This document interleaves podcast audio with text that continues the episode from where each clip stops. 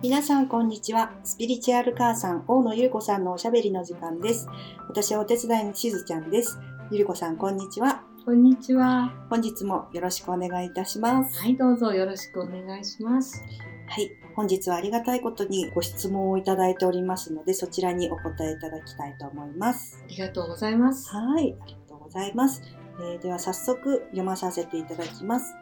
ジョイさんからです。大野ゆり子様、いつもありがとうございます。先日、ゆり子さんのスピリチュアル母さんという100回目のアーカイブを偶然見て、ポッドキャストの存在を知り、会社に行く途中や夜寝る前に聞かせていただいてます。質問を取り上げてもらえるチャンスがあれば、ずっと悩まされていることについてアドバイスをいただければ嬉しいです。私は犬や猫や鳥や動物といた方が心が落ち着きます。人が嫌いではないのですが、人間関係がうまくいきません。会社の人からしたら、私は変な人という位置づけなのか、変わった人、考えていることがわからない謎の人と言われていたり、自分のコンディションによっては会社に行くのも人に会うのも億劫になる時があります。友達も少ないので何気ない愚痴も恥ずかしながら聞いてもらえる相手もいません。一人でいたいわけではないのですが、一人でいる方が楽な時もあります。このまま一人ぼっちで居続けるのか、できれば心を通わせる仲間が欲しいです。何かアドバイスいただければ嬉しいです。ということです。はい、ご質問ありがとうございました。ジョイさん、ありがとうございます。ね、あの、でもきっとね、あの、ジョイさんのような方、私たくさんお会いしてきました。はい。はい、あの、人といるよりは動物やね、植物といた方がいいって、その気持ちはね、わかります。はいなぜならば、ね、動物は裏切られないからなんですよね。っていうか、表で、ね、あの、なんだろうな、ニコニコしながら、裏であなたのことを昆虫証明とか 思ってもいない。はい。で、あの、多分ね、ジョイさんも、それからあの、同じような悩みを持つ他の方々も、すっごく敏感なんだと思うんですよね。で、あの敏感なあことっていうのは、あの、すごく、あの、す恵まれた宝物なんですけれども、でも、あの、ね、やっぱりこう、相手の気持ちがビシバシと、こうなんか感じてしまったりとか、あ、この人今ね、あの、落ち込んでるんだなとか、怒ってるんだなとか思ったりとか、逆にその人の内側を、エネルギーを感じてしまっているにもかかわらず、表面でその人がなんかニコニコしてたりとか、すると、こう表と裏の違いを敏感に感じてしまったり、まあ、つまり、あの、人間が嫌いなわけではないんですけどっていうふうにおっしゃっているんですけれども、根本ですね、多分人間という存在のその奥深くにある、あの、例えば、こう、裏表のある部分だったり、残虐な部分であったりとか、暴力的な部分であったりとか、まあそういう部分に関して恐れを抱いていらっしゃるし、人間丸ごと大好きっておそらくあの言えないんだと思うんですよね。はい。で、その人間が嫌いになってしまう理由っていうのは、もうあの、例えば小さい時に、ね、親が、あの、今週の土曜日絶対幼稚、あの、遊園地に行こうねとか言って楽しみにしていたのにお父さん急に仕事入っちゃった。でそれって、ね、約束を破られて、裏切られた。やっぱりちっちゃい子はね、傷つくんですよ。で、そういうね、その、まあ、大人の世界からしてみたら、ね、ね、仕方がないじゃないって思えることでも、もう初めてこのね、あの、物理的肉体を、この人生では持って、で、どんなところかなって思っているちっちゃな子供たちにとっては、それは大いなる裏切り。なんですよね。人を信頼できない。で、しかもですね、あの、前にもお話ししましたっけ、しずちゃん。結局、今世のいろんなことっていうのは、同じようなね、テーマを持った過去世と結構リンクしてしまいますよ。はい。うん。だから、今世、すごくそのね、親が約束守ってくれなかったって言ったような小さな裏切りでも、ね、例えば過去世ですごい信頼しているね、あの仲間に裏切られて、例えば命を落としたなんていうこととリンクしてしまうと、無意識の中でやっぱり人間っていうのは信用できないとか、ね、自分の心を開いてしまったらやっぱり何が何されるかわからないみたいな。だからそのジョイさんのその自分がなんとなくその人間が苦手だっていうその仕組みなぜ私は人間よりか動物のがいいんだろうかっていうところをまず理解ねするっていうところが大事かなっていうふうに思うんです。はい、であともう一つですねあのやっぱり人が苦手っていう部分に関して困ったことはその苦手な人自身も人間だということなんですよね。つまりあの周りの人たちが怖かったりとかどうも心が開けないっていう場合は結局それは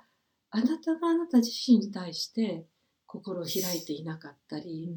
相手が信頼できない場合は大元はご自身がご自分を信頼できていないっていうところに直結してしまうんですよね。だから、まあ、あのまず理由っていうのかな、うん、その人間がね、大体ですね、しずちゃんもどうでしょう、過去性対抗して戦争の体験とかありませんかね、はい、そうですね、あると思います。うん、はい、で、戦争なんてね、究極の極限の中で人間の残酷性なんていうのはいくらでも出てくる部分で、私がそのセラピーの中でたくさん、あのね、関わらせていただいた方々の中には、直前の天性が、ね、例えば、あの、第二次世界大戦で、それこそね、あの、ひどい状況で拷問したりされたり、それ、拷問することもされることも実は同じエネルギーなんですよね。まあそういうその、あの、深い部分。無常さんがそうだって言ってるわけじゃなくて、うん、まあそういう例もあるから、だから、あ、私ってまずその人をね、信頼できてないんだな。で、あと、自分を完全に開くことに対して多分ね、抵抗も終わりになり、そして人は誰も多分私を分かってもらえてないっていうふうに思うんですけど、なかなかね、私が私自身を本当に知れたら覚醒ですから、だから逆に、まあ、人も自分のことを分かってくれないのは、ある意味当たり前なんですね。だから、まずですね、あの、動物の方が好きだっていうメカニズムは、人間そのものに対しての根本的な信頼感がないこと。そしてそれは自分に通じること、うん、そしてそれはやっぱご自身が非常に繊細であるから、いろんなエネルギーをやっぱり受け取りやすいっていうこと、でまず一つ言えることはあのね人側のエネルギーはその人のものであって、うん、で私たち自身も本当にその人を理解できているかどうかもわからないのでまずはねいろんな出来事を個人的に捉えないっていうのかな。もうあの例えばやっぱりその繊細なねあの子供たちがよくあることは、あのすごいこうなんていうのかな怖い顔した人がいた時に自分に対して怒ってるんじゃないかって、これ個人的に捉えてるんですね。だから、あ、今日はなんかあの人機嫌悪いところがあったのかな、スルーみたいな。だから、まずはですね、あの、いろんな他の人のエネルギーは、もうどうせ私ね、あの、多分その本人ご自身も自分のことをよく分かっていないんだし、うん、まあ、例えばそのあなたに対する直接の批判的なエネルギーでさえですよ。うん、それはあなたに対して何もあの言ってるわけじゃなく、その人がどういう人かを表現してるだけだっていう。言ってることわかりますか、はい、なんとなくわかります、うん、それがあの個人的に捉えないっていうことなので、まずはそのね、スルーしちゃう練習かな。だからこう人にのいろんな反応に対して、まあ、あの反応しないっていうことと、それから、まあ、あの自分自身が、あ、そっか、ちょっと自分をまず信頼しなきゃいけないな。自分を信頼して世界を信頼するっていう。で、そのためにはですね、やっぱりこう、いろんなね、あの、小さい頃にジョイさんが、まあ、育った頃に、例えば周りの大人たちからの刷り込みだったりとか、それをこう、なんだろうな、やっぱ全部こうね、あの、よく、あの、自己否定の強い方っていうのは、他の人が、あの、お前ってダメだね、なんて言われたことを鵜呑みにしちゃって、自分はダメだっていうふうに思ってることも多いし、あるいはその親御さんからね、本当にこう人は信用ならないんだからなっていう言葉をどんどんこの幼い頃に聞いていると、あの、やっぱり人は信用できないっていう信念が、えっ、ー、と、入ってしまって、で、あの、ここのね、ポッドキャストでも何度も言いましたけど、やっぱり自分の信念が自分の現実を作ってしまうというところで、だから、まず本当にできるならば、自分の内側に入っていただいて、なぜ私は人に対して心を開きたくないんだろうか。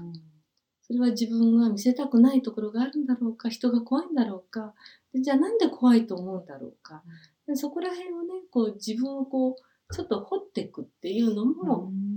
できればそれ一つの方法なのと、はいあとはですね、今どんどんどんどんね、エネルギーっていうのは、あの、拡大しているので、だからここでやっているように、その、と自分を閉じ込めて他の人と距離を取っている自分ではなくて、もうすでに拡大してバランスが取れている自分を体験していくっていうのも一つなんですね。だから、あの、いろんなこのね、ポッドキャストでご紹介している誘導瞑想は、大体最初のところで、あの、自分の中心意識につながるとか、で、そういうあの実践の方法がありますから、だから、その自分のもし自己否定だったり、あるいは自分の恐れだったり、うん。人に対して、なんかそういうエネルギー、全部ね、信念も気持ちもエネルギーだっていうふうに思っていただいて、あの、そのエネルギーを体の外に出すっていう超シンプルな呼吸をされるといいのかなと思うんですけど、どうでしょうかね。あの、わかりますよ。動物はといると安心だっていうのはね。ねだけど、やっぱりそのご自身の中で人とつながりたいっていう思いが終わりになるから、だから本当のね、私の信じてる真実は、まあ魂同士すべてネットワークでつながっているという。はい。だから人とあなたは、あの、私とあなたは、ねう、んそれぞれこう、ね、独立した存在であるけれども、もう全部つながり合っていて、動物も犬も石も何もかも全部が一つつながり合って、この宇宙を作ってるんだっていうところを、まあ、呼吸法だったりとかで、感覚的に、あの、こなんだろうなその体で、はい。はーって感じていただくといいかなと思うので、ね、今ちょっとね、もしこのラジオ、あの、ポッドキャストを聞いていただいているんだったら、自分のこうハートに手を重ねていただいて、そのハートにもう強烈なあなただけの、本当太陽のエネルギー。もうね、あなたの本質を、で呼吸しながら、そのね、太陽の光の中に照らされている神羅万象と、こうね、つながるぞ、みたいな、そういう意図を持って、2、3回呼吸していただくだけで、随分なんか変わってくるかなっていうふうに思うんですけど、なんかいろいろ言いましたけど、はい。どうかあな。何かね、ちょっとでも参考になれたらいいなっていうふうに思います。ただね、その繊細さは素晴らしいギフト。だから、無理やりあれですよ。全員と仲良くなったりする必要はない。それを言ってるわけじゃなくて、うん。でもね、本当にその、ご自身がこう開いていくならば、同じ波動の人は必ず引き寄せられてきて、ああ、そうそうってね、うん。あ、の、いろんなことが話し合える仲間が絶対できますから、うん。はい。だから、まずは、ね、この分け見玉の自分と、本当にその創造主である自分自身を信頼して見ちゃいましょう。うんうんそして、ね、いろんな気になることはする。うん個人的に捉えない。この二つを実践してみてください。はい。あはいりがとうございます。ありがとうございました。はい。では、このあたりで本日は失礼いたします。はいありがとうござい。ます。